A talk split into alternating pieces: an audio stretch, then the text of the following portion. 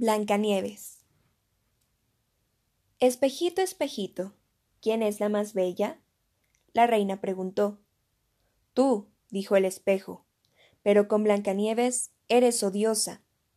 Espejo, no me digas qué hacer, la soberana contestó. Un día, dijo el espejo, ella será la más bonita. Al oír eso, la reina no pudo aguantar el coraje. Debes matar a Blancanieves, le ordenó a su paje. Al medio del bosque el paje decidió a Blancanieves llevar, pero a criatura tan buena no pudo maltratar. Llena de miedo la pobre princesita empezó a temblar, cuando en la distancia una luz distinguió. Era una extraña casa, pero ahí se podía refugiar. Siete de cada cosa, incluso personas, vio cuando llegó.